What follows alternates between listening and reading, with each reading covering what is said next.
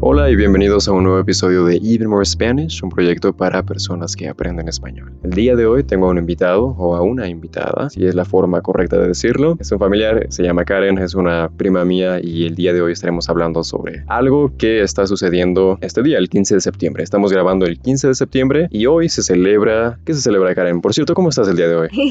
bien, bien, gracias por preguntar. Hoy se celebra la independencia de México. Ok, y bueno, en esta fecha, ¿qué suele suceder en el país? ¿Qué tipo de cosas solemos hacer en el país? ¿Qué eventos hay? ¿Qué sucede? Pues hay diferentes celebraciones, variando como la, la localidad de cada familia en toda la República, pues se celebra de distinta manera, pero pues claro, siempre haciendo honor a, pues la independencia, ¿no? De México. Claro, y por ejemplo, ¿crees que, no sé, de cierta forma muchos mexicanos nos llegamos a, sentir muy patrióticos hacia, hacia la bandera de nuestro país, hacia, el hecho de ser mexicanos? O sea, en tu caso, ¿cómo lo ves? Sí, yo creo que el día de hoy todos amamos a México, a pesar de que otros días queremos decir ya vámonos de Latinoamérica, mm. hoy amamos a México con todo nuestro corazón. Sí, o sea, el, por ejemplo, el día de hoy te sientes como orgullosa de ser mexicana, te, te, gusta estar en el país. ¿Cómo te sientes al respecto en ese, en ese sentido? Sí, bueno, eh, sí, yo creo que sí, me late mucho ser mexicana. Es un honor, a pesar de que a veces sí uno quiere salirse del país y buscar otras oportunidades. Dentro de todo, no, no me veo lejos de esta tierra porque pues al final es donde crecí, donde conocí a la mayoría de la gente que me ha marcado y estudié, ¿no? Te, tuve un gran trayecto de vida aquí y además pues el ambiente es hermoso, digo, la gente es, muy cálida. ¿Qué es lo que más te gusta? Eso, más que nada, que la gente es demasiado cálida. O sea, a pesar de que a veces podemos ser un poco serios, yo creo que siempre estamos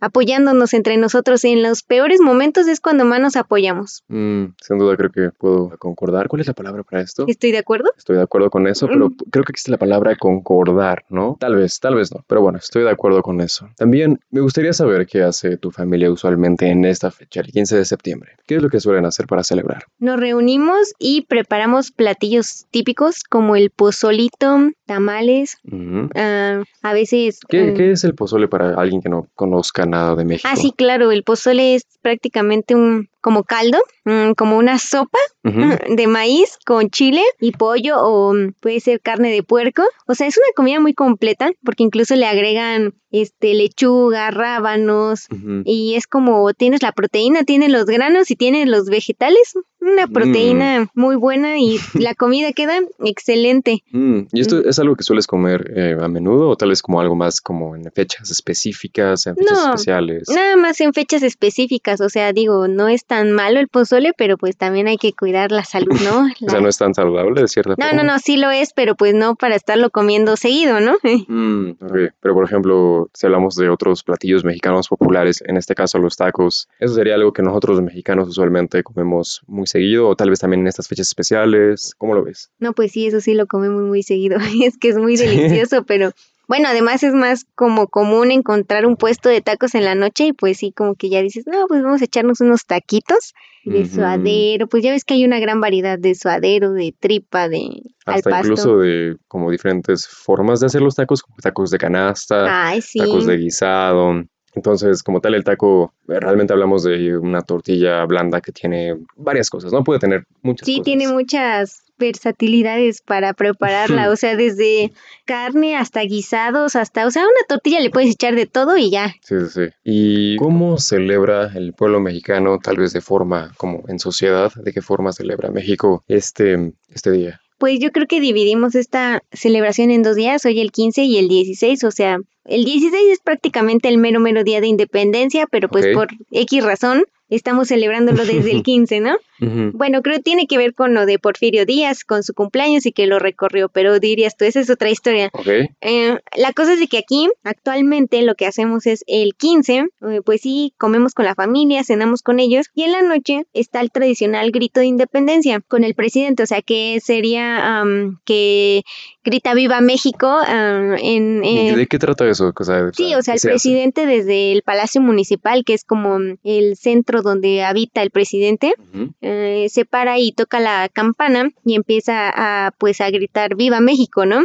O sea, eh, haciendo que todos nos sintamos orgullosos y gritemos nuestro amor a, la patria y a los héroes, a todos los que tuvieron que morir y lucharon para que hoy en día estemos en donde estamos con esta libertad y la mm, democracia que hoy en día tenemos. Entonces, pues prácticamente hoy el pueblo en la noche celebra eso, da el grito y eh, bueno, el grito de Viva México. Y el día de mañana es cuando eh, el ejército y todos los de la marina, no, no, no, perdón, los del ejército, los de la aérea y ellos hacen un desfile para todos, o sea, en el centro eh, recorren los del ejército marchan, marchan y hacen honores a la bandera. Y, y los que trabajan en las fuerzas aéreas mexicanas son los que hacen, em, pues vuelan aviones, ¿no? Y hacen figuras en el aire. un desfile, básicamente. Ajá, un desfile aéreo. Ajá. A diferencia de los del ejército nada más, los de la Fuerza Aérea pues se van al aire con los aviones y pues es muy bonito porque puedes ver como aviones muy eh, que no ves normalmente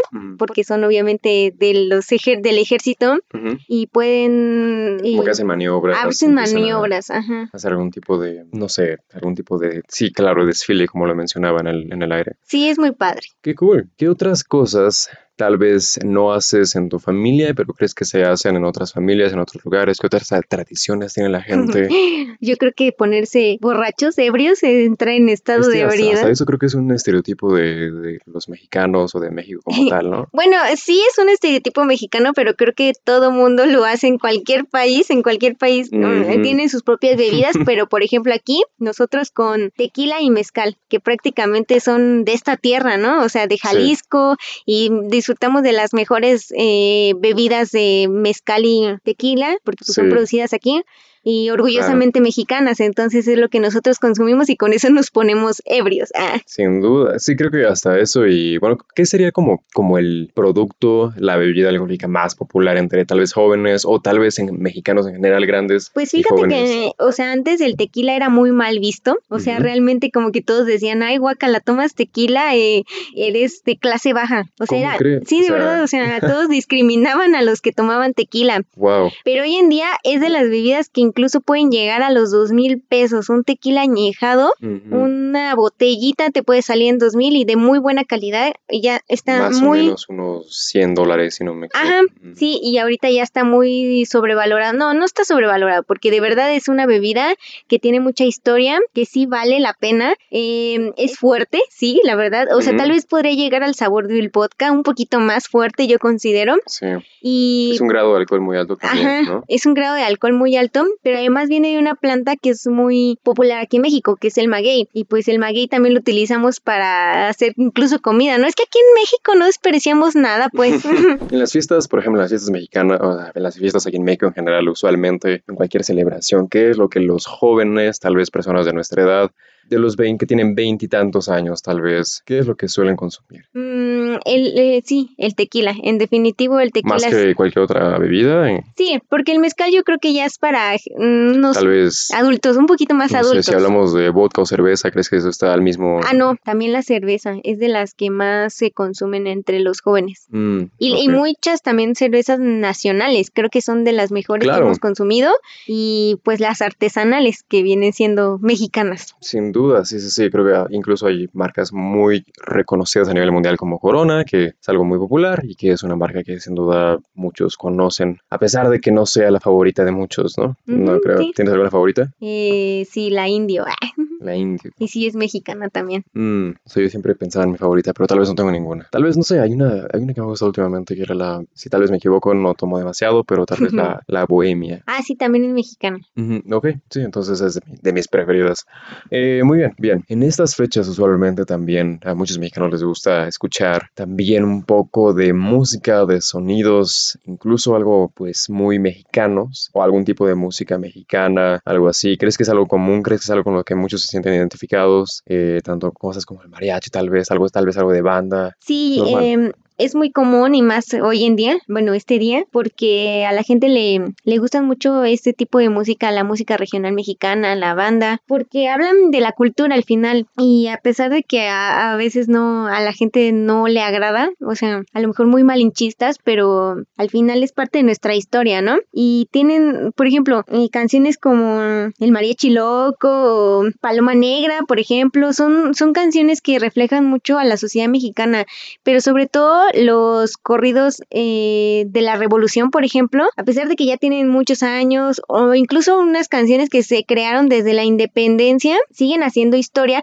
porque pues son eso, ¿no? O sea, platican la historia de México y la ponen en, en, música que alegra y nos hace sentir muchísimo más mexicanos, más nacionalizados, identificados y orgullosos, porque de verdad relatan tan bien la historia de México que nos hacen cantarlo a todo pulmón. Sí, es curioso que cuando tal vez vemos algunos eventos deportivos a nivel internacional, vemos muchas canciones como Cielito Lindo, por ejemplo, que cualquier mexicano podría identificarte, identificarse con eso, cantarlo o incluso en fiestas tal vez, canciones que pues muchos conocen y podrían cantar, con los, con los cuales se sienten identificados. Y es, es curioso ver cómo eso también nos une, ¿no? De cierta forma a todos. Sí, incluso artistas tan reconocidos, no solo en México, sino también en el mundo, como Pedro Infante. O sea, ¿a quién no le gusta? Su música es realmente hermosa, el escuchar su, su voz, e, e, incluso verlo, porque también hoy podemos reconocer el cine mexicano eh, para sentirnos más patriotas.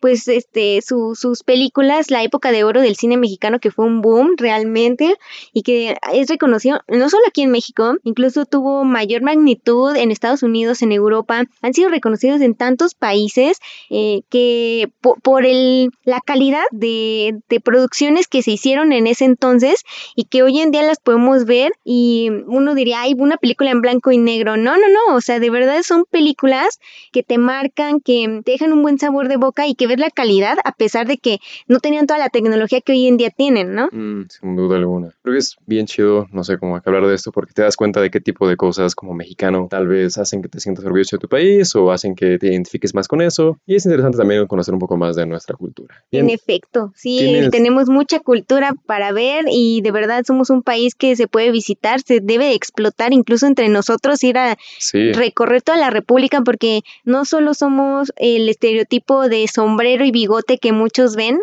o sea, somos más allá de eso, somos playas, somos selvas, somos biodiversidad, gastronomía, eh, somos top en gastronomía, en, en, arte. Es, una, es un país tan hermoso que pues invita a todos los que nos escuchan que en algún momento se puedan venir a dar una vuelta. Sin duda. Perfecto. Muchísimas gracias por compartir todas estas ideas. ¿Tienes algo más que comentar en este episodio? ¿Algo más que te gustaría decir? Eh, no, pues y nada más eso, que los invito realmente a que puedan venir en algún momento a, a venir, a conocer esta cultura más a fondo, que es hermosa y pues viva México, ¿no? Perfecto, súper, gracias Karen y espero que hayan aprendido un poco más sobre la cultura mexicana, sobre esta celebración, sobre un poco más sobre lo que hacemos este 15 de septiembre cuando celebramos la independencia de México y tal vez simplemente les haya interesado un poco más el país como tal y que poco a poco al aprender español vayan incluso aprendiendo más sobre la cultura de diversos países hispanohablantes, ya que eso hace que nos conectemos aún más con el idioma y eso hace que aprendamos de una forma más amena. Pero bueno, como sea, eso ha sido todo por hoy y como siempre pueden encontrar aún más contenido de Even More Spanish en diferentes plataformas como Patreon, Instagram, TikTok, Facebook, YouTube y algunas más. Gracias por haber escuchado y nos estamos escuchando de nuevo en el próximo episodio.